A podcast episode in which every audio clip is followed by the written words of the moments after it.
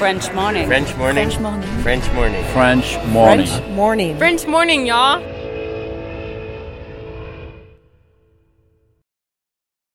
Cet épisode a reçu le soutien de la CFE. La CFE, vous connaissez? C'est la Caisse des Français de l'étranger et il s'agit d'une caisse de sécurité sociale créée en 78 pour les Français résidant hors de France. Maladie, maternité, accident du travail ou encore retraite. La CFE permet aux Français de l'étranger de continuer de bénéficier de la même protection sociale qu'en France, à l'étranger. Pour en profiter, il vous suffit d'adhérer à la CFE, peu importe votre situation, peu importe le pays dans lequel vous vivez ou dans lequel vous vous rendez, et bien entendu, peu importe la pathologie ou les circonstances, catastrophes naturelles, faits de guerre, etc. Grâce à la CFE, vous pouvez vous détendre. La Caisse des Français de l'étranger assure la continuité avec le système français de sécurité sociale lors de votre départ de France, mais aussi lors de votre retour d'expatriation, ou encore grâce à la prise en charge des frais de santé pendant vos prochaines vacances en France. Pour en savoir plus, direction cfe.fr. Salut et bienvenue dans French Expat. Moi c'est Anne Fleur, la co-créatrice du podcast et la réalisatrice actuelle. Vous vous apprêtez à écouter nos tout premiers épisodes. Si toutes les histoires que nous avons relayées dans le podcast nous ont beaucoup marqué, et ce dès la première, il faut bien avouer que notre style, notre technique et la qualité de notre travail ont énormément évolué depuis 2019. Si ça vous dit de voir où on en est, rendez-vous dans les épisodes à partir du 1er juin 2021. Dans tous les cas, merci à vous d'être là et belle écoute.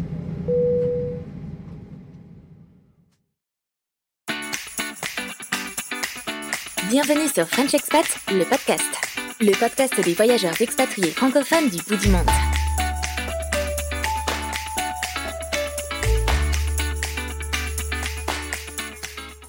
Bonjour à toutes et à tous et merci d'être présents au rendez-vous de ce nouvel épisode de French Expat, le podcast. French Expat, le podcast est le podcast qui donne la parole aux expats français des quatre coins du monde pour raconter des histoires singulières d'aventuriers des temps modernes. Nous vous proposons ainsi un nouvel épisode deux fois par semaine et nous discutons avec nos invités de l'expatriation qu'ils vivent ou qu'ils ont vécu. Moi c'est Laetitia, une des cofondatrices du podcast et je vous parle depuis Grenoble en France et je suis très heureuse de vous retrouver aujourd'hui. Mon invité du jour et son chéri se sont installés à Toronto en 2011. Partis en PVT, ils avaient juste envie de tenter une aventure internationale pendant un ou deux ans. Une aventure qui a été ponctuée de challenges, de changements de direction, mais aussi de belles réussites. Mais surtout, une aventure qui a perduré et perdure encore. Il y a tout juste un an, ils devenaient citoyens canadiens, et puis quelques mois plus tard, leur famille s'est agrandie avec l'arrivée d'une petite franco-canadienne. J'ai le plaisir de vous présenter aujourd'hui Mathilde.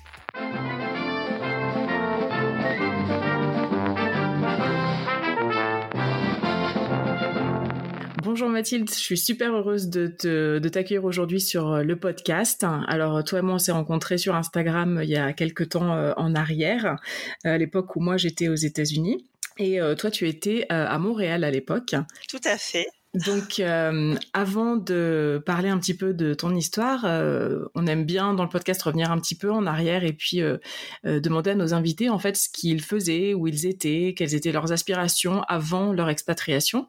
Donc, est-ce que tu peux nous parler toi un petit peu de bah, de ce qui s'est passé pour vous à ce moment-là, c'est-à-dire en 2010 si je me trompe pas?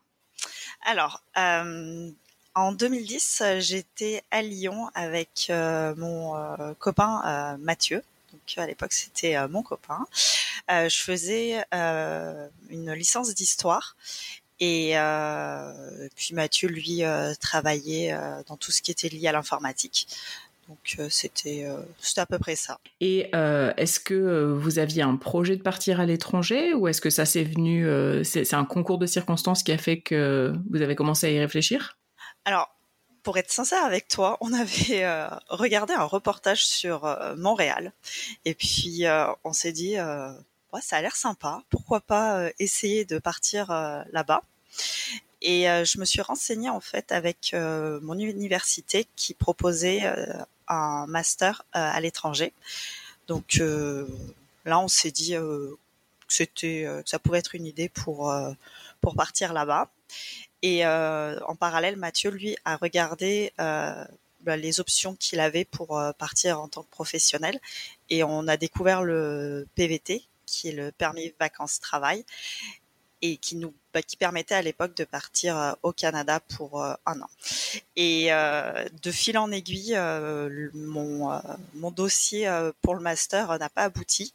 J'avais un dossier assez léger, puis c'est vrai que j'avais pas vraiment de de projet après le master, donc euh, ça ça s'est pas vraiment passé avec les professeurs. Donc on a mis euh, le, le, projet en pause euh, pendant quelques mois. Quelques mois après, on s'est on y repensait encore un peu, puis on s'est dit bon et pourquoi pas? moi j'étais un petit peu perdue au niveau de mes études. de base, je voulais être enseignante en histoire et je me suis rendu compte à la fin de ma licence que mmh finalement c'était pas un métier pour moi et du moins pas un métier que je voulais faire en France. puis donc là on s'est dit bon Mathieu à l'époque quand j'avais fait ma demande pour le master avait fait sa demande de PVT qu'il avait eu donc pour pas perdre son PVT on s'est dit ben, en 2011 on pourrait euh, tenter l'aventure, partir. Et euh, cette fois-ci, on a décidé qu'on allait euh, partir à, Toronto, puisque l'idée c'était de partir juste une année, donc autant profiter d'une province anglophone et améliorer notre anglais. donc moi, je n'avais pas de visa, mais on a fait le pari un peu fou de, de faire la demande de PVT de Toronto. Donc, ce qui est complètement illégal, mais euh, on l'a, on a testé. D'accord. et euh, donc euh, c'est ça. en juin 2011, Mathieu est parti pour Toronto. donc il est parti deux mois avant moi pour trouver un appartement et un emploi. Et moi, je suis arrivée en août 2011 avec ma petite valise et mes deux chats, enfin nos deux chats à Toronto. Donc euh, le passage à la douane a été assez stressant puisque j'avais qu'un aller, euh, je n'avais pas de retour pour euh, rentrer en France, donc c'est bon, c'était assez risqué. J'avais deux chats, mais à, la douane ils ils n'ont pas plus été. ils n'ont pas posé plus de questions. Pas plus stress, non, du tout. du coup, ils m'ont laissé passer. Puis j'ai eu un visa de, de six mois donc euh, ce qui me laissait le temps de faire ma demande de PVT à l'automne 2011. D'accord. Et alors du coup, puisqu'on en parle, la demande de, PVT, que ce soit pour toi ou pour Mathieu, est-ce que c'est euh, quelque chose qui est, euh, qui est compliqué? Est-ce que les démarches sont longues? A priori, elles font moins de six mois, si je comprends ta situation. Et puis, dernière question, est-ce que c'est coûteux? Alors, pour alors à l'époque, en 2010-2011, le PVT c'était assez facile à avoir. Donc euh, Mathieu, lui, a fait une demande euh, version papier. Euh, les quotas ont été atteints en un mois et demi. Donc c'était c'était vraiment pas de stress. Il a eu ça a été accepté début d'année par la suite. pour moi, ça a été un tout petit peu plus stressant. C'était aussi version papier, mais là, les quotas ont été atteints en dix jours. Donc, en un an, il y a eu vraiment une, un engouement pour le Canada. Donc, euh, donc bon, comme j'étais déjà à Toronto, il a fallu que je me dépêche euh, de faire mon dossier. Euh, le dossier en soi n'est pas compliqué à avoir. il faut que tu aies des fonds. il faut que tu aies une assurance. Bon, tu prépares ton CV, etc. Ah, il me semble pas que c'était coûteux, peut-être 100, 150 euros, quelque chose comme ça, mais à vérifier quand même. Et euh, donc, euh, bon, j'ai eu euh, la chance de pouvoir envoyer mon dossier avant la fermeture des quotas. Donc, j'ai dû attendre quelques mois avant d'avoir la réponse, mais moi, c'était une étape de fête. Donc, en 2010-2011, ça va. Maintenant, je sais que c'est un petit peu plus compliqué pour avoir un PVT. Est-ce que tu penses que les quotas ont réduit ou simplement il y a juste plus de candidats et, du coup ils sont atteints plus rapidement? Il me semble que les quotas ont été euh, augmenté, mais il y a tellement de candidats. D'accord. Euh, puis maintenant, c'est une demande en ligne. Euh, puis c'est un petit peu, un petit peu de la chance si tu es tiré au sort. Et puis le PVT est passé à deux ans. Donc c'est vraiment deux ans pour le Canada où vraiment si as si tu as l'envie de t'installer un peu un peu plus longtemps, ça te permet quand même de bien de, commencer ton installation tranquillement et de lancer euh, les démarches par la suite. Donc euh, c'est très très en demande. Et du coup, il me semble que le PVT, alors j'ai plus l'âge exact, mais je crois que c'est soumis à une condition d'âge entre guillemets. Faut pas être trop trop vieux, même si je crois que le l'âge a augmenté là euh, il y a quelques temps en arrière. Est-ce que tu en sais un peu plus par rapport à ça? Alors tu peux faire un, un PVT pour le Canada jusqu'à tes 35 ans révolus. Mais sinon, pour euh, d'autres euh, destinations, ça s'arrête à 30 ans. D'accord. Comme euh, l'Australie notamment, je crois qu'il y a des PVT possibles en Australie. Oui, et il me semble que ça s'arrête à 30, mais je ne suis pas sûre. mais oui, si ouais, le PVT, il faut il faut pas trop attendre si on est déjà dans la trentaine, il faut il faut penser à ça. Surtout si a priori c'est très prisé et que on l'a peut-être pas forcément du premier coup. Tout à fait. Il y en a euh, qui, euh, qui font leur demande en couple, en fait. Euh, chacun fait son dossier. Et ça arrive qu'un des deux bah, obtient son PVT, puis l'autre non. Donc, ça peut parfois remettre en question le, projet de base quand même. Ouais, d'accord. Et tu disais que c'était un tirage au sort alors, le PVT Il me semble que maintenant c'est ça, tu remplis ton, ton profil, puis c'est un bassin de candidats. Puis quand les euh, quotas sont ouverts, euh, j'ai l'impression que c'est tiré au sort. Du coup, euh, donc toi, tu fais ta demande en étant sur le territoire. tu l'as précisé, c'est pas forcément quelque chose qui se, pas forcément l'ordre traditionnel pour le faire. Est-ce que tu as dû repartir en France pour le faire valider ou est-ce que tu as pu rester sur le territoire tout le temps en fait? En fait, je suis restée sur le territoire.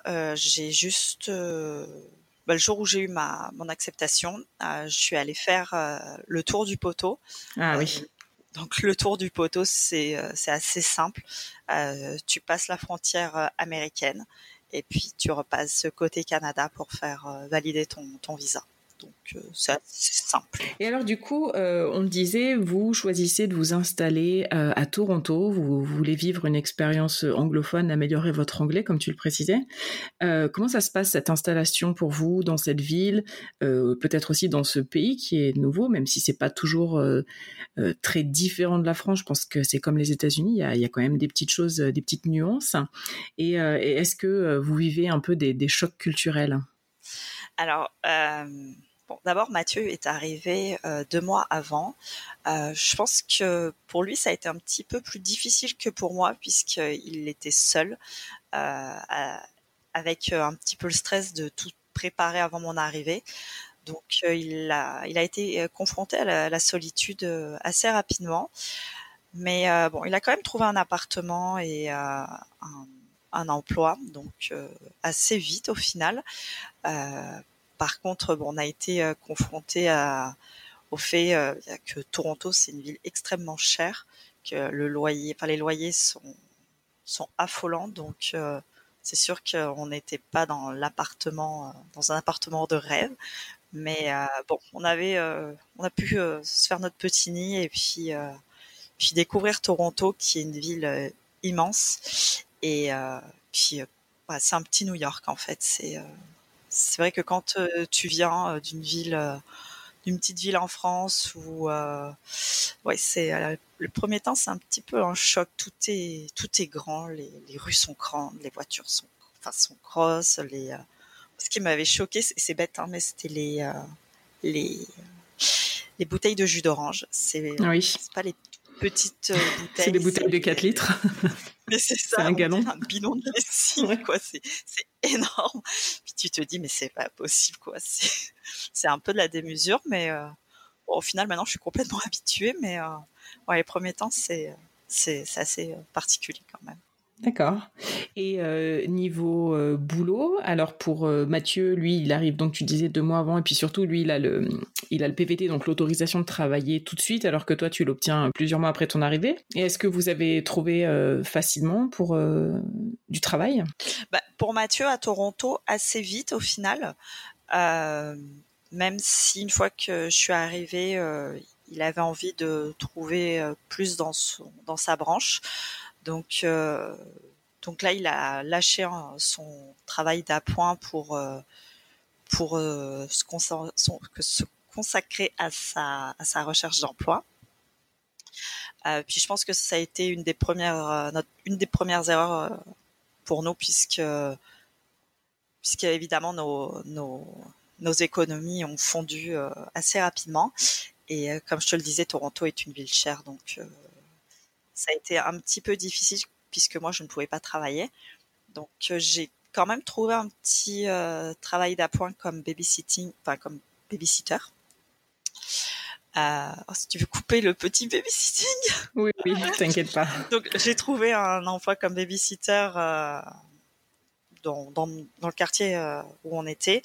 Euh, donc c'était quelques heures par semaine, donc ça nous a permis quand même de, de, bah, de pouvoir vivre un, petit peu mieux. Mais c'est vrai que c'est tellement cher que ouais que c'est quand même à prendre en compte que l'idéal c'est d'arriver et que avec un visa de travail pour pouvoir travailler le plus rapidement possible. Donc euh, oui, donc c'est ça. Puis euh, il y a un peu un côté aussi. Euh, tu arrives dans un pays qui n'est pas le tien, euh, ton expérience en France, elle n'est pas forcément reconnue. Euh, puis donc Mathieu est allé voir des, des agences de placement, puis ils sont, ils sont très positifs quand quand ils te parlent de ta recherche d'emploi. Mais euh, au final, au bout d'un mois, euh, t'as toujours rien. C'est euh, c'est difficile pour bah, pour le portefeuille et pour le moral. Donc là, il a été là, on avait en fait, on avait deux, bah, deux ou trois options. C'était soit bien on rentrait en France directement, soit Mathieu se remettait à chercher un petit boulot alimentaire, puis soit on, on, quittait Toronto. Donc Mathieu a trouvé un des petits emplois euh, à droite à gauche. Et, euh, et du coup, c'est quoi le genre d'emploi qu'on peut trouver euh, comme ça, comme tu dis, des jobs un peu alimentaires ou des jobs d'appoint quand on est français? Alors, il a fait la plonge dans un restaurant. À côté de ça, il était vendeur dans un dans une dans un magasin de vêtements. puis ouais, donc là, il cumulait des des semaines euh, bien 70 heures. D'accord. Et euh, oui, c'était euh, donc c'est ça, c'est des petits boulots que soit tu peux trouver comme bah, travailler dans des bars, c'est un peu d'expérience, comme serveur, tu peux travailler. Ouais, c'est ça, c'est des petits boulots dans des petits cafés. Donc c'est ce style d'emploi, tu peux l'avoir assez rapidement, mais c'est sûr que si tu veux avoir une qualité de vie derrière, à Toronto, c'est quand même difficile après de. Ouais, c'est pas ça, ça procure pas un salaire qui permet de, bien vivre euh, dans une ville comme Toronto. Non, bah, tu vois, à l'époque, on vivait dans un petit, dans un ce qu'on pourrait appeler un studio. C'est euh, ici, c'est assez commun à Toronto que les maisons euh, il y a un basement, donc c'est un appartement euh, en dessous, puis qui est aménagé. Et là, on le payait 950 dollars, donc c'était extrêmement cher D'accord, ouais, effectivement. Pour juste une pièce avec une kitchenette, j'imagine, et un, une petite salle de bain. puis une salle de bain, ouais. Donc, c'est. Alors, à deux, avec deux chats, c'était compliqué. Ouais, j'imagine, ouais. Et pour Mathieu, il cherchait. Enfin, dans, dans sa branche, rappelle-moi ce que c'était? Euh, tout ce qui était euh, dans l'informatique. D'accord. Euh. Et, et, du coup, ouais, juste en fait, ce qui semble avoir pêché dans votre cas, c'était le manque de valorisation de l'expérience qu'il avait pu avoir en France et, et du coup, le, fait de ne pas pouvoir accéder à, à, des jobs plus qualifiés pour lui, c'est ça? C'est ça, exactement. Plus, bien, tu as aussi la langue, mine de rien. on avait, le niveau au début n'était pas extrêmement bon. Donc, euh, tu te butes aussi au fait que pour commander ta bière, ça va, mais pour aller te vendre en entretien, ça peut être quand même plus difficile. Donc, euh, c'est ça. Puis, il te faut aussi un peu d'expérience au Canada pour euh, mettre en confiance aussi ton, ton bah, le recruteur. Donc, c'est ouais, c'est ça, c'est plein de petites choses euh, à penser. Puis, euh, je pense sincèrement qu'on était beaucoup trop confiants, un peu naïfs sur les bords aussi, mais donc, euh, avec le recul, je pense qu'on aurait on aurait dû préparer ça un petit peu mieux. Et alors justement, puisque tu en parles, qu'est-ce que tu penses que vous auriez fait différemment Enfin, bien sûr a posteriori, hein, avec le, le recul d'expérience, mais qu'est-ce que tu ferais différemment si c'était à refaire? Si c'était à refaire, peut-être qu'en 2010, quand Mathieu a fait sa demande de PVT, peut-être que j'aurais dû faire aussi une demande de PVT au cas où. Euh, puis bon, déjà là, euh, on aurait pu euh, être à Toronto avec la possibilité de travailler tous les deux. Et peut-être que déjà ça aurait changé. Ouais, financièrement, ça aurait mis plus de beurre dans les épinards. D'accord. Ouais, parce que du coup, vous restez à peu près six mois en fait sur Toronto, c'est ça? C'est ça, de été 2011 jusqu'à janvier-février 2012. D'accord. Et donc du coup, par rapport, tu viens de l'évoquer, les difficultés un peu financières que vous rencontrez à Toronto. Donc début 2012, vous décidez un peu à contre-cœur de, quitter cette ville dans laquelle vous, vous aviez pourtant pas mal d'espoir, et vous partez vous installer sur Montréal. Du coup, qu'est-ce qui, qu'est-ce qui vous motive à partir à Montréal spécifiquement? Eh bien, euh, c'est sa fin 2011. Euh, Là, on s'est dit que si on voulait continuer quand même un petit peu plus euh, l'aventure canadienne, ça allait être compliqué de rester à Toronto, en sachant qu'à l'époque, j'avais toujours pas de réponse pour mon visa.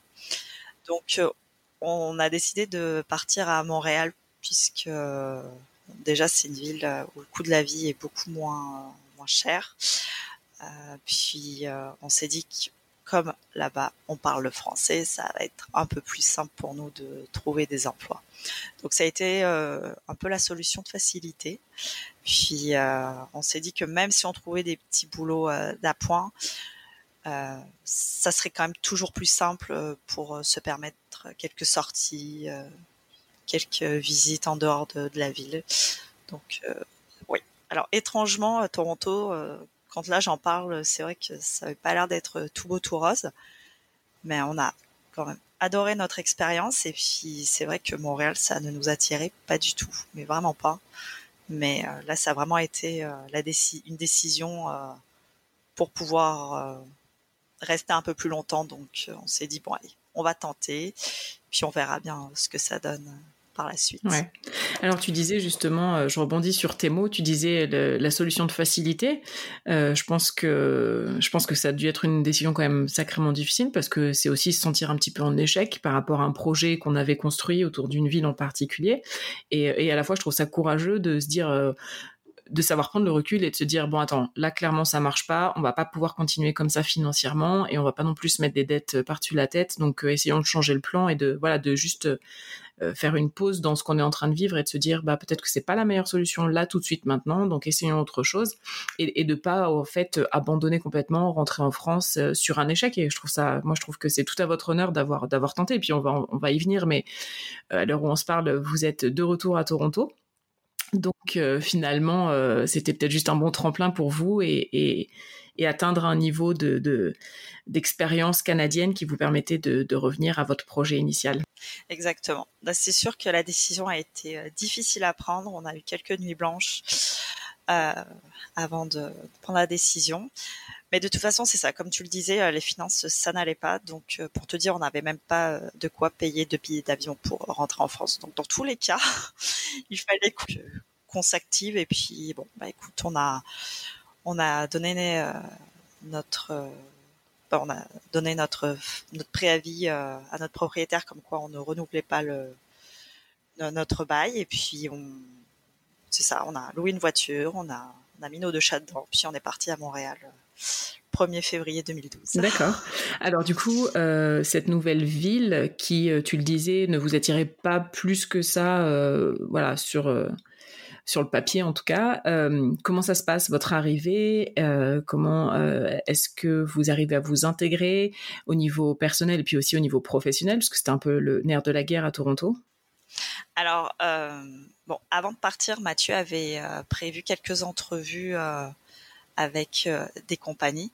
Donc au niveau du travail, ça a été assez rapide pour Mathieu puisque une fois qu'on est arrivé, au bout d'une semaine, il avait un emploi dans son domaine. Donc euh, là-dessus, on était content. Ah oui, ça c'était euh, très rapide. Donc là, on s'est dit ah bah c'est chouette, on a bien fait finalement. Euh, puis moi, le soir de notre arrivée, j'ai reçu mon email comme quoi j'avais mon PVT. Donc il y a tout, tout, s'est débloqué en fait. Mais en même temps, arrivé à Montréal, un 1er février, c'est de la neige dans tous les sens. Il fait froid. Euh, il y avait de la slush par terre. Le premier contact là, je me suis dit mais quelle horreur, mais qu'est-ce qu'on a fait, mais Ah non, je trouvais ça horrible. Genre, je trouvais la vie moche. Enfin, et puis beaucoup vont dire oui, bah Toronto c'est pas si c'est pas plus magnifique. Il y en a beaucoup qui, n'aiment vraiment pas Toronto, mais mm. moi, sur le coup, déjà que je voyais euh, notre départ de Toronto comme un échec, d'arriver à Montréal dans cette slush là, je me suis dit mais qu'est-ce qu'on a fait? C'est pas possible. Puis pour te dire, on n'était même pas vraiment équipé pour l'hiver. Mathieu a passé son premier hiver euh, à, Montréal en Converse. Donc pour te ah dire qu'on n'était pas du tout euh, en mode bon allez, on est à Montréal, c'est l'hiver, profitons pas du tout. Donc euh, moi j'ai eu mon, PVT, on est allé faire le tour du poteau euh, le week-end après notre arrivée, puis euh, et puis je suis partie arpenter les rues de Montréal avec mon CV sous le bras et j'ai laissé voilà mon CV dans des petites boutiques, dans des cafés pour pour trouver un petit job d'appoint. D'accord. Et alors du coup, tu nous le disais en introduction, toi à la base, tu as fait une licence d'histoire pour, tu avais en tête à l'époque de, devenir professeur et puis euh, tu t'es rendu compte que ça te convenait pas. À ce moment-là, février 2012, quand euh, au-delà de trouver un petit job alimentaire, comment tu te projettes au niveau euh, professionnel en fait? Qu'est-ce que tu est-ce que tu penses à une reconversion? Est-ce que tu as envie de faire quelque chose en particulier? Ou est-ce que tu te vraiment tu t'interroges sur ce qui va ce qui va de, ce qui va se passer pour toi? Bah, clairement, c'est je me suis interrogée puisque je me suis dit bon, c'est c'est bien d'avoir une licence d'histoire, mais si derrière t'as pas un master avec un projet soit d'enseignement, soit de recherche, bien, bah, comme on, parfois on me le disait gentiment, euh, c'est un peu euh, une voie express pour euh, Pôle Emploi. Ouais. et, en sympa. sympa. J'avoue que à, Montréal, c'est sûr là au début, je me suis dit mais qu'est-ce que je vais faire avec ça? J'ai essayé de regarder pour travailler dans des musées, ça marchait pas puisque pas ne voulait pas vraiment se faire. Euh, je me suis dit tiens pourquoi pas euh, faire un master pour faire de l'enseignement. Ça ne marchait pas parce qu'il fallait reprendre toute une licence. Donc euh, au Québec c'est quatre ans. Là je me suis dit c'est pas possible. Enfin je, je vais pas pouvoir. Donc là je, me suis dit bon de base l'expérience c'était pour une année. Donc je me suis dit je vais pas trop me stresser avec ça je vais chercher des petits boulots, puis puis prendre ce qu'il y a à prendre, et puis puis c'est ça, prendre de l'expérience et puis découvrir de nouvelles choses. Donc euh, c'est ce que j'ai fait. Euh, le premier mois, j'ai travaillé dans une boulangerie. Euh, ça s'est vraiment pas bien passé puisque au bout de ouais, de deux trois semaines, j'ai vu que au niveau des des payes, ça marchait pas trop. Donc j'ai j'ai démissionné, puis, euh, puis j'ai bien. C'est-à-dire que tu n'étais pas payé ou bah, Les deux premières semaines, j'ai été payée, mais euh, j'ai dû. Euh, le chèque, en fait, ne passait pas, qui, le chèque qu'il m'avait donné. Donc, au bout d'un moment, il est passé, mais là, j'ai commencé un peu à stresser, à me dire, mais qu'est-ce qui se passe je, je, trouvais ça assez bizarre. Et les horaires étaient vraiment assez fous. Donc là, je me suis dit, bon, je vais peut-être pas trop me tuer à la tâche puis euh, j'ai démissionné, puis j'ai bien fait de démissionner puisque mes deux dernières semaines, euh, ils ne me les ont pas payées. Donc euh, voilà, donc première expérience au Québec assez assez chaotique. Bah oui, carrément. Donc oui, non, vraiment pas vraiment pas bon. Donc là, c'est ça. Je me suis remise à chercher un emploi, puis notre la locataire qui avait l'appartement qu'on avait à Montréal, quitter son emploi en fait d'assistante administrative. Donc, euh, comme elle savait que je cherchais, elle a fait passer mon CV, puis euh, puis au final j'ai réussi à décrocher ce, poste. Donc, euh, ce qui a plutôt allégé notre quotidien puisque c'était un mi-temps avec des horaires de bureau, donc 9h, 5h, donc c'était un peu plus agréable. Et puis là, au moins, on me payait mes heures. Donc, Ouais. C'était une meilleure expérience quand même. Et du coup, euh, le fait que euh, tu n'aies pas de diplôme en tant qu'assistante administrative, a priori, n'a pas posé de problème et euh, tu as pu accéder à ce poste facilement finalement.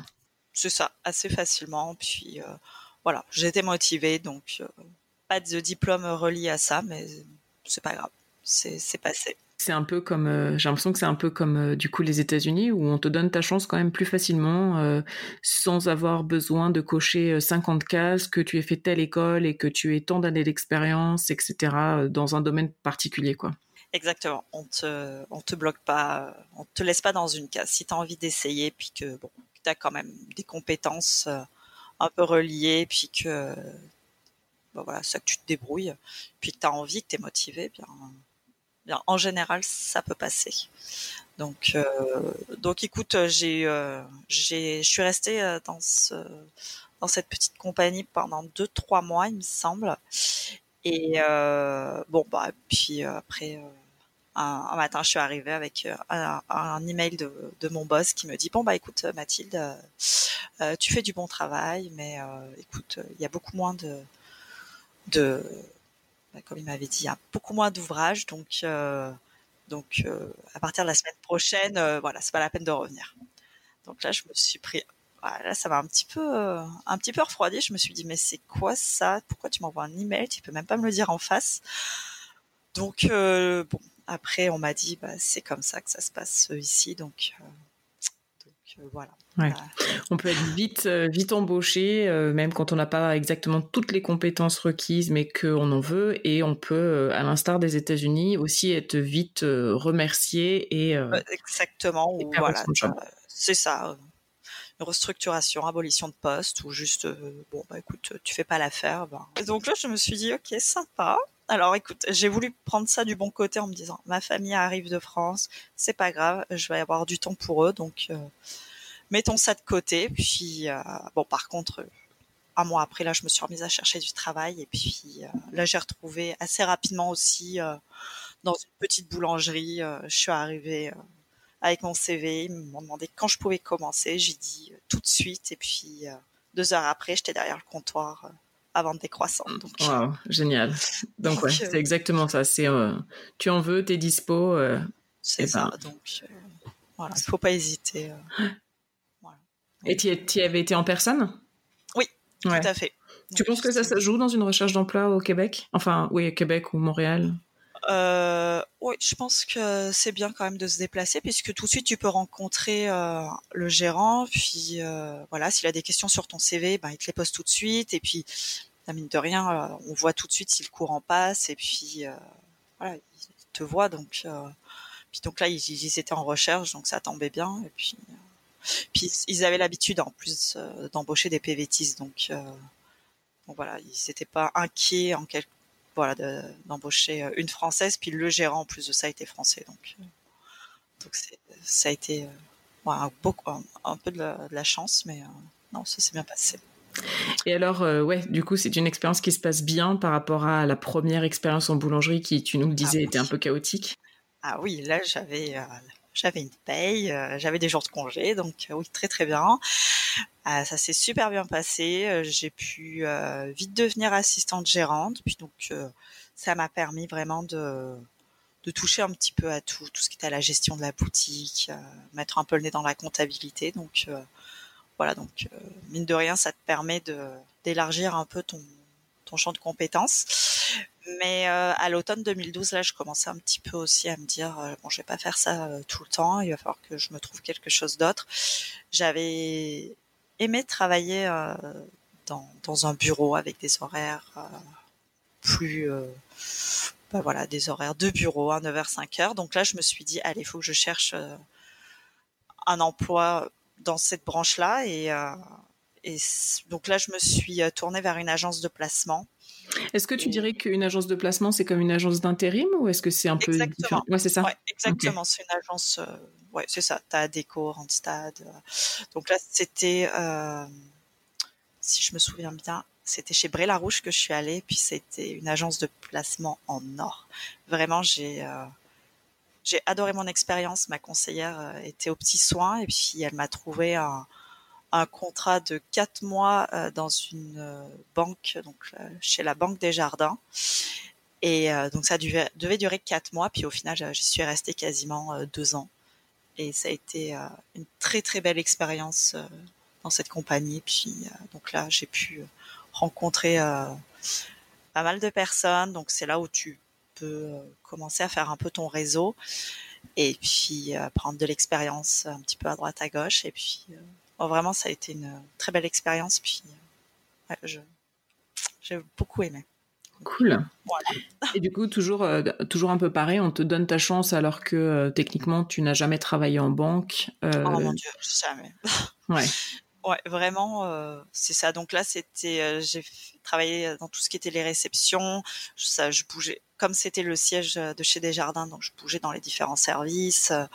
Donc, puis mine de rien, c'est là aussi où j'ai pu un petit peu euh, parler anglais, puisque les clients, par exemple, dans le service des placements de gestion d'actifs, était américain, donc euh, ça te permet de parler un petit peu ton ben, parler en anglais, donc voilà, c'est bien. Puis ça, ça te permet aussi de voir euh, un petit peu euh, la façon de travailler au Québec en fait. Donc D'accord.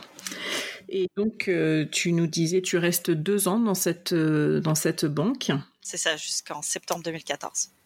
D'accord. Et à cette date-là, qu'est-ce qui se passe pour toi? Eh bien, quelques mois avant, je me suis dit que j'avais envie de, de, voir autre chose, encore une fois. Et euh, bon, clairement là, euh, ma licence, ça, ça, a tout de même euh, des limites, euh, surtout une licence en histoire. Donc, euh, je me suis dit pourquoi pas regarder pour reprendre des études.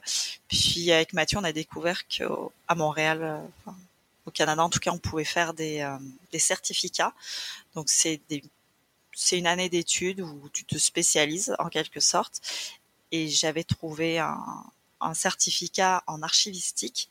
Donc c'est tout ce qui est lié à la bien la gestion des archives dans les entreprises ou dans les euh, pour les archives historiques en fait.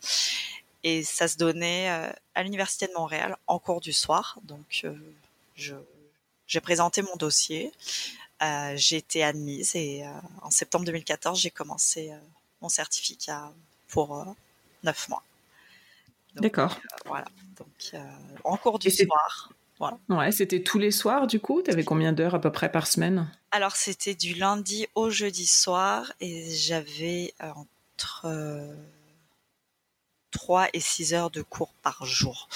Donc il me semble que ouais, ça se faisait de 16 heures jusqu'à... En fait non, c'était 4 heures. De 16 heures jusqu'à 20 heures et parfois ça allait jusqu'à 22 heures. D'accord.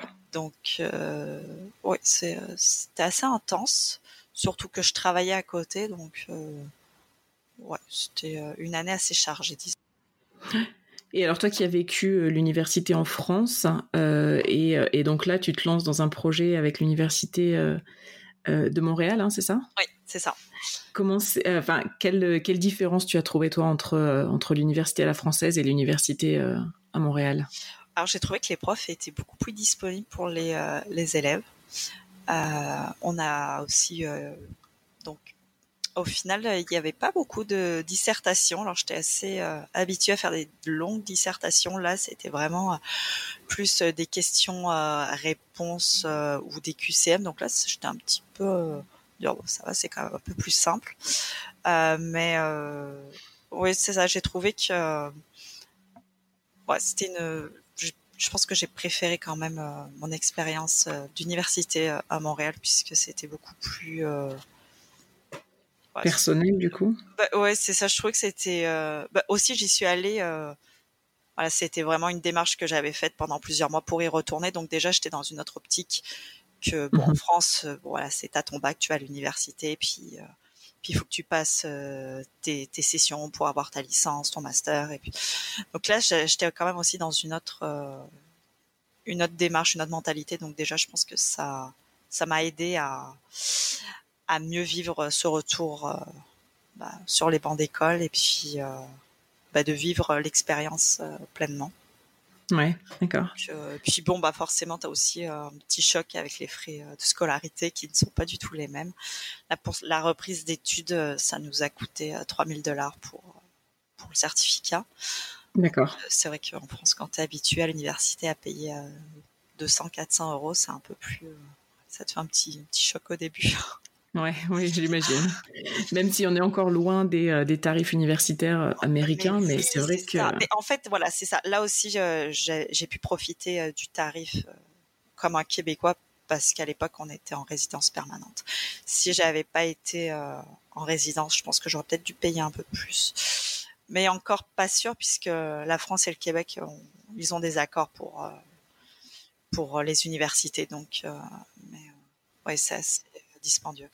Alors du coup, puisque on parle de la résidence permanente, je voulais euh, recontextualiser, c'est-à-dire que tu nous disais euh, au début de l'interview que en fait vous étiez plus ou moins venu pour un an pour tenter une aventure, et, euh, donc là en fait tu termines tes études en mai 2015, donc ça fait à peu près trois ans que vous êtes arrivé. oui, c'est ça, je me trompe pas? Non, ça fait presque quatre ans en fait parce que Mathieu est arrivé en, juin 2011 et, et, toi tu finis ta, ton année d'université euh, et ton certificat en mai 2015, donc quasiment quatre ans que vous êtes, euh, que vous êtes euh, au Canada, enfin sur le territoire canadien. du coup, qu'est-ce qui s'est passé en fait entre on vient pour un an tenter une expérience et puis finalement on est encore là quatre ans plus tard? Ah ben, écoute, on s'est dit, ça marche tellement bien, pourquoi rentrer? Ouais. Donc euh, c'est ça. Une fois que le permis de vacances, euh, permis vacances travail de Mathieu s'était euh, s'est arrêté, il a il a enchaîné sur un jeune professionnel, donc qu'il a pu obtenir grâce à l'emploi qu'il occupait. Donc ça nous a permis de rester 18 mois de plus. Moi, quand mon PVT s'est terminé, je me suis greffée à son jeune professionnel. D'accord. Donc, ça nous a permis en fait de gagner quelques mois et en parallèle de lancer notre euh, résidence permanente. D'accord. Euh, c'est ça, le jeune professionnel, c'était 2012-2013 pour Mathieu. Et en 2013, on a envoyé notre résidence permanente qu'on a validée en 2014. D'accord. Tout s'est bien euh, enchaîné en fait. Donc. Et donc à l'époque, 2013, euh, mai 2013, tu viens de le dire, vous envoyez votre dossier pour la résidence permanente. Euh, vous la recevez quand Enfin, quand est-ce que vous avez confirmation que c'est validé pour vous? En, quel mois de 2014 Janvier. D'accord. On est allé le valider. En fait, on a reçu notre notre réponse positive. je pense c'était en décembre 2013 mais comme on était en France, on a reçu ça à notre retour. Donc en c'est ça, début janvier, on est allé euh, encore faire un tour du poteau pour euh, valider notre résidence permanente. Donc euh, ça a été très très rapide parce que c'est ça. Maintenant, les, délais sont passés à plus d'un an. D'accord.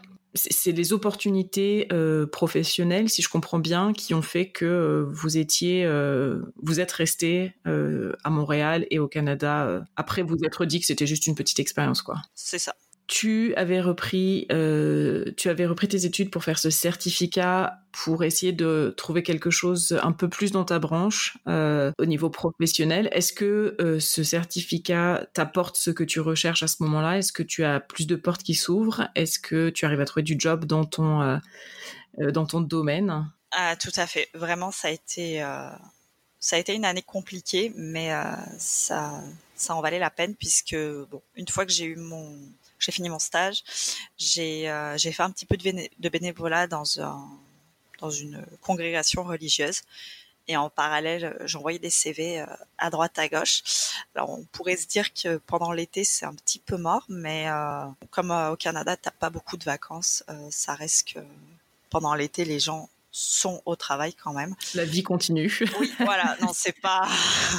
c'est pas où en France où tout le monde s'arrête. non, c'est ça. La vie continue clairement. Donc, euh, donc c'est ça. J'ai envoyé euh, des euh, mes CV un petit peu partout, enfin mon CV un peu partout.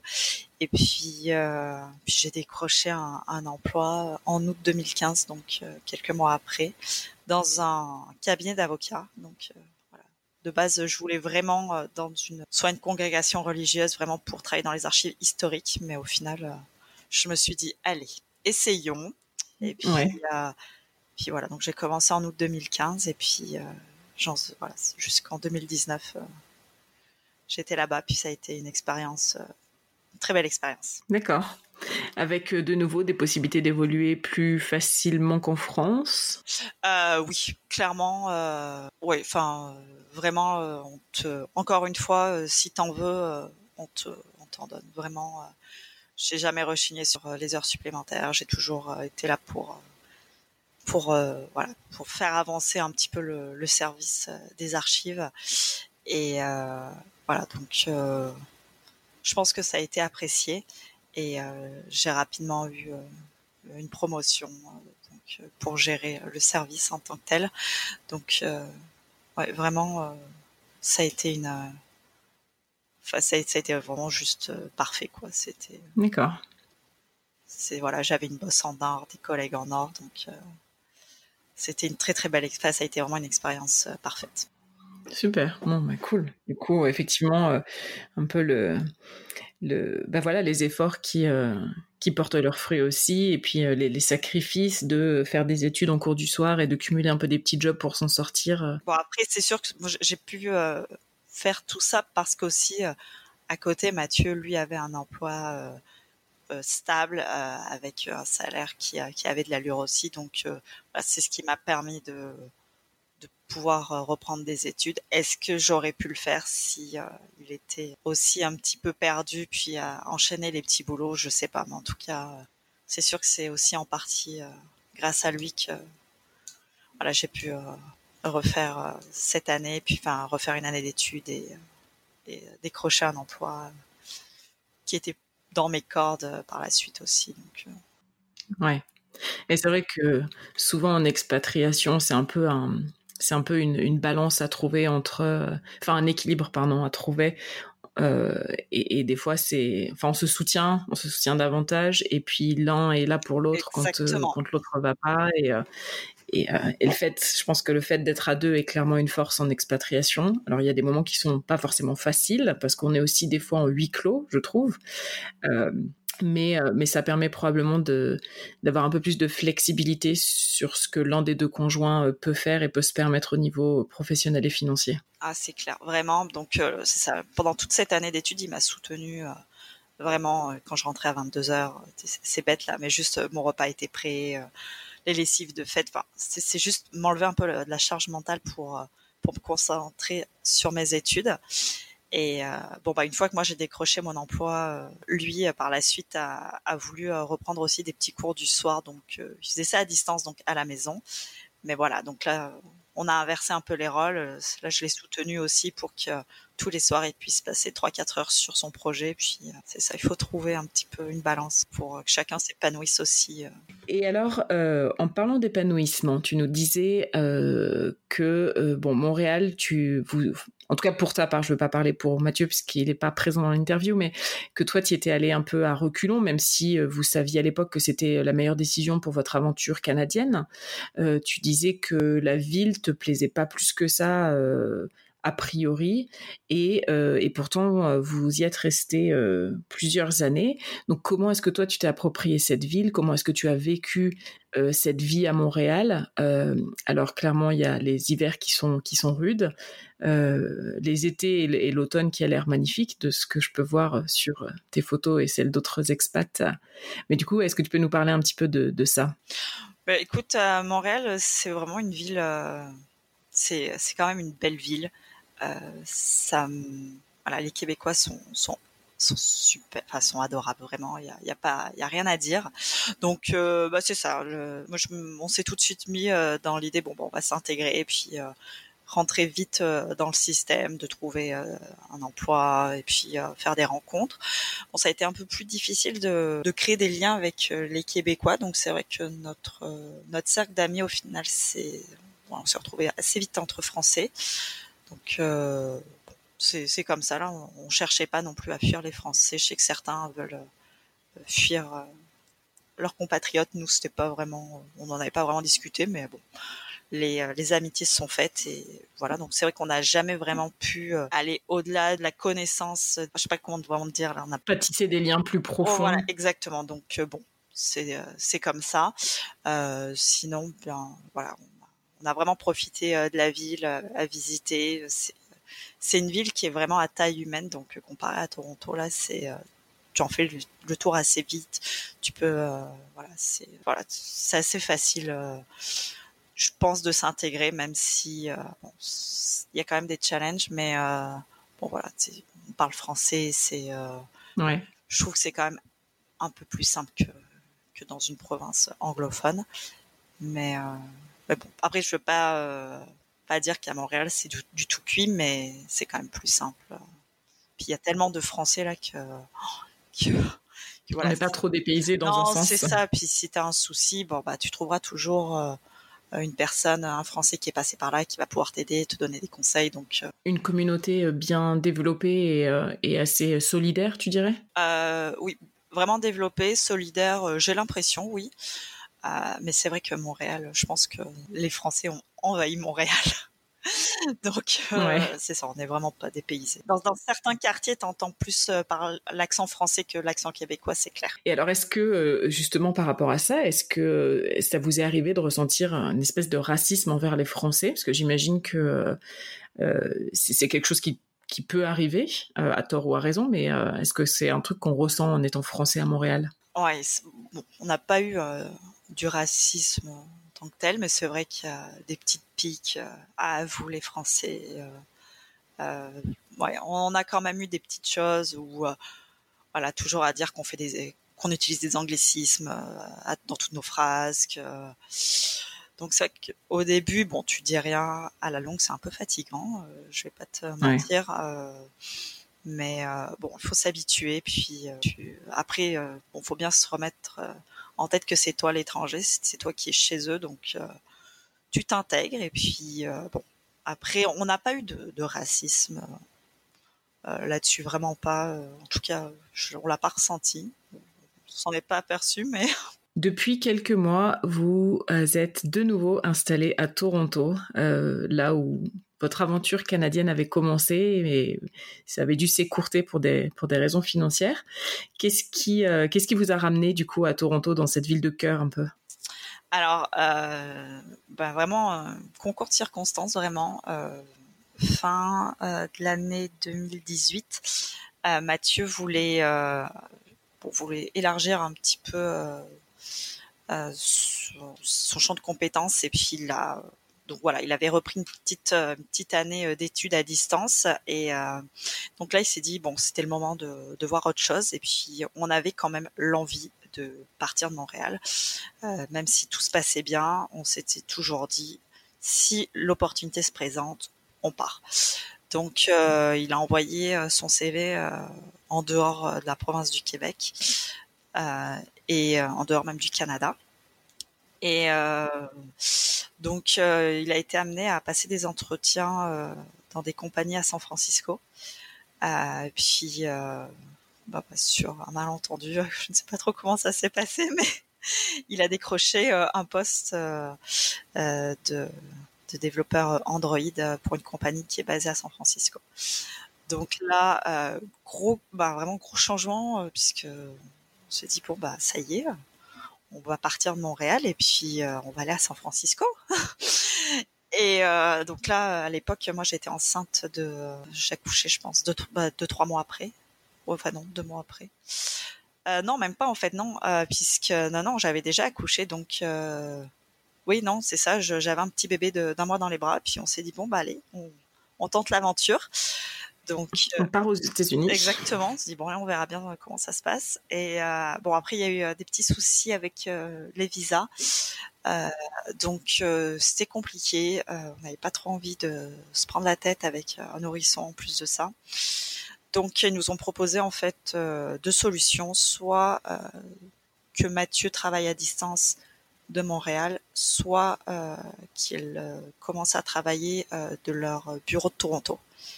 Et euh, là, pour nous, ça a été vraiment un signe. On s'est dit, oh mon Dieu. Toronto. Les portes s'ouvrent de nouveau.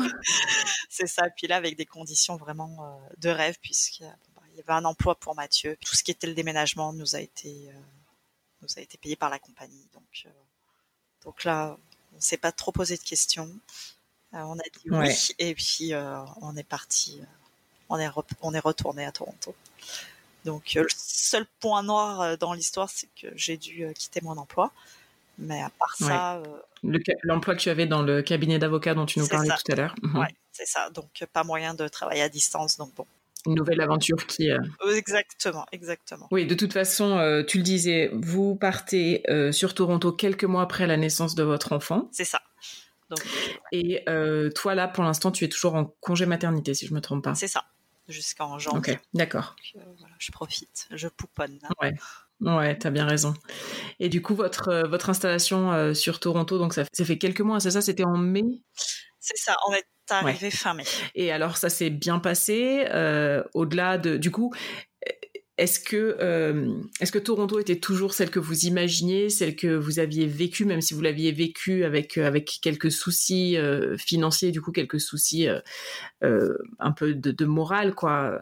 Est-ce que, est-ce que ce retour est, est comme vous l'attendiez, encore mieux bah, Je pense que oui, c'est exactement Ouais, c'est exactement ce qu'on ce qu'on voulait vraiment. C'est euh, c'est même mieux puisque là on est bah voilà au niveau des visas euh, on est en règle. Euh, Mathieu a son emploi.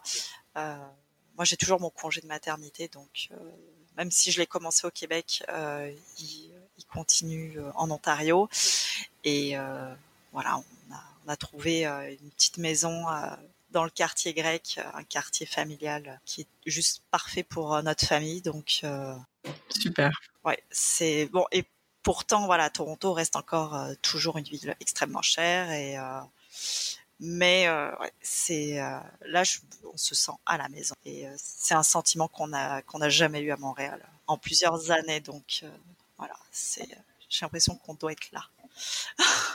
Alors moi ce que j'adore dans votre histoire c'est typiquement euh, le fait de savoir faire une pause dans un projet ou dans un rêve, euh, peut-être de trouver une voie en fait un peu comme un détour.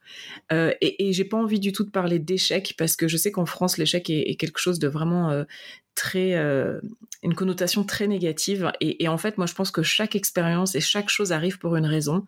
Euh, vous êtes aujourd'hui de retour à Toronto dans des conditions idéales.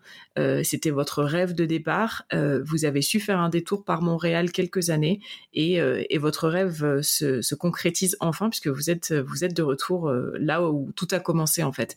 Et je trouve que ça c'est hyper fort en fait en termes de d'expérience de vie et je suis je, vous admire pour le courage que vous avez eu de voilà de laisser un peu euh, ce, ce projet de départ un peu de côté quelques années et, puis de voir aussi que bah voilà ça, aussi ça a porté ses fruits que les portes euh, qui s'étaient fermées à l'époque euh, se sont ouvertes de nouveau il y a quelques mois et que et que voilà vous avez concrétisé ce ce projet là. Ouais bah Ouais, c'est un peu ça aussi quand tu pars à l'étranger. Il faut vraiment sortir de sa, sa zone de confort. Puis rien n'arrive par hasard. Il faut faut quand même se, donner euh, la chance de d'essayer. Puis bon, bah, Montréal, on a essayé, on, a vu, on a on a bien profité. Puis alors euh, on aurait pu on, on aurait pu aussi rester hein, euh, dans voilà dans notre petite routine un peu voilà bien tracée mais on avait envie de plus. Puis voilà, c'est intimidant, mais bon, on va y aller. mais super. Donc du coup, une aventure qui a commencé, on le disait, en juin 2011. Ça fait plus de huit ans et demi du coup que vous êtes au Canada, alors qu'encore une fois vous étiez parti pour une aventure canadienne d'un an. Est-ce que vous le vivez bien, notamment je pense par rapport à l'éloignement avec la famille? Est-ce que vos familles le vivent bien? Euh, nos familles, je pense que c'est euh, très difficile pour eux de nous savoir loin, encore plus maintenant qu'on a qu'on a Victoire, euh, puisque bah, clairement Victoire grandit loin de ses grands-parents, puis les grands-parents ne, la voient pas au quotidien.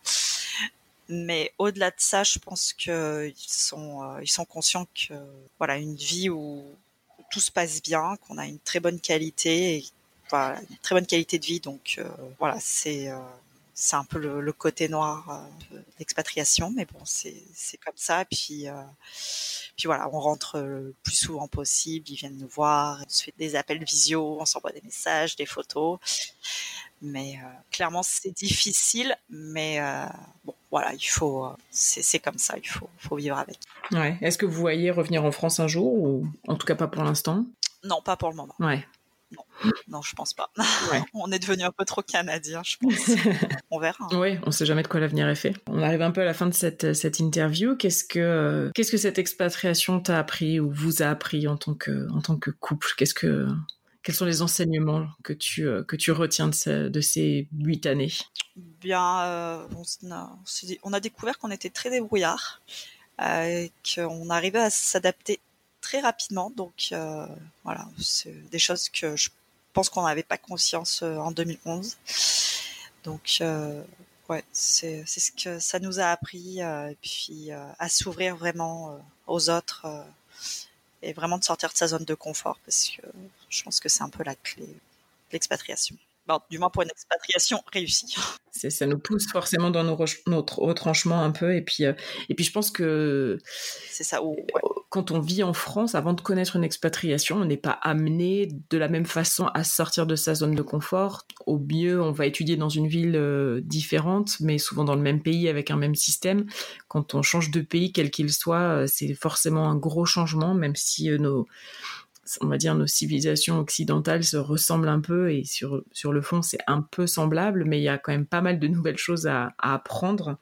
Et, euh, et, du coup, on a, des fois, on n'a pas, effectivement, comme tu dis, pour réussir son expatriation, on n'a pas d'autre choix que de, bah, que d'aller de l'avant. C'est ça. Il faut, euh, il faut y aller. Alors du coup, euh, tu le sais peut-être, on aime bien demander à, nos invités de nous conseiller euh, deux, trois endroits euh, à ne pas manquer dans, la ville dans laquelle ils habitent, alors que ce soit Montréal ou Toronto. quels, seraient, quels seraient les endroits que tu conseillerais à nos auditeurs? Alors, à Montréal, par exemple, pour un brunch, faire un arrêt chez Lola Rosa, un resto vegan qui, qui, est vraiment bien. si une, une l'envie d'une bière se fait sentir euh, faire un arrêt chez euh, ma brasserie. C'est euh, une coopérative brassicole où, en fait ils brassent la bière sur place, et tu peux aussi en acheter puis la déguster. Et si, alors là c'est un peu bizarre, mais le, si les gens cherchent à acheter des bières de microbrasserie, ils peuvent faire un arrêt chez chez Peluso, qui est un dépanneur en fait où tu peux acheter n'importe quoi, tes chips, euh, ton jus d'orange. Mais euh, au fond, il a une sélection euh, assez assez importante de bières de microbrasserie. Donc l'adresse pour aller chercher tes bières de microbrasserie. La référence. la référence, hors, hors sentier battu un peu Exactement. Là, il faut, ça paye vraiment pas de mine. Il faut rentrer puis aller au fond. Puis bon, à Toronto, ça fait que quelques mois, mais bon, il y a à voir euh, les îles de Toronto qui offrent une super belle vue sur euh, la, ville. Mhm. Et euh, bon là, comme l'hiver arrive, il y a le Royal Ontario Museum qui est vraiment sympa à faire en famille. D'accord, super. Bon, bah c'est noté. Merci Mathilde. Bah, merci à toi Laetitia. Je suis vraiment très contente de t'avoir reçu et d'avoir pu parler un peu de ton parcours. Je, trouve qu'il est vraiment très inspirant.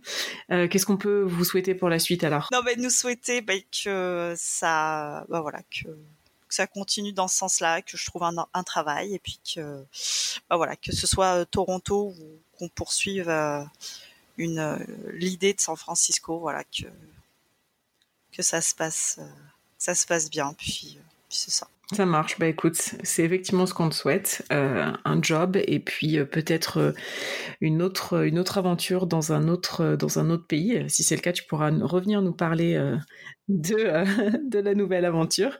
Mais en tout cas, ouais, que le, que les choses continuent de, de vous sourire d'une part et puis que vous surtout que vous trouviez toujours l'énergie d'aller de l'avant comme vous avez pu le faire jusqu'à présent et qui vous a tellement bien réussi. Encore une fois, merci Mathilde. Je te souhaite une bonne journée et à tout bientôt. Merci. Et voilà, c'est tout pour aujourd'hui. Merci infiniment d'avoir écouté ce tout nouvel épisode jusqu'à la fin. S'il vous a plu, n'hésitez pas à nous laisser une note et un avis sur iTunes. Vous pouvez également nous soutenir en partageant cet épisode avec votre entourage, un futur expat qui se pose plein de questions ou encore un expat qui pourrait se retrouver dans notre communauté. Pour plonger dans les coulisses du podcast, rejoignez-nous sur Instagram et Facebook, at French Expat le podcast, tout attaché. Pour retrouver tous les liens vers tous les épisodes, plateformes et réseaux sociaux, direction notre site web frenchexpatpodcast.com. Dans le prochain épisode, vous retrouverez Anne Fleur. Quant à moi, je vous donne rendez-vous très vite et je vous souhaite une excellente semaine. À bientôt.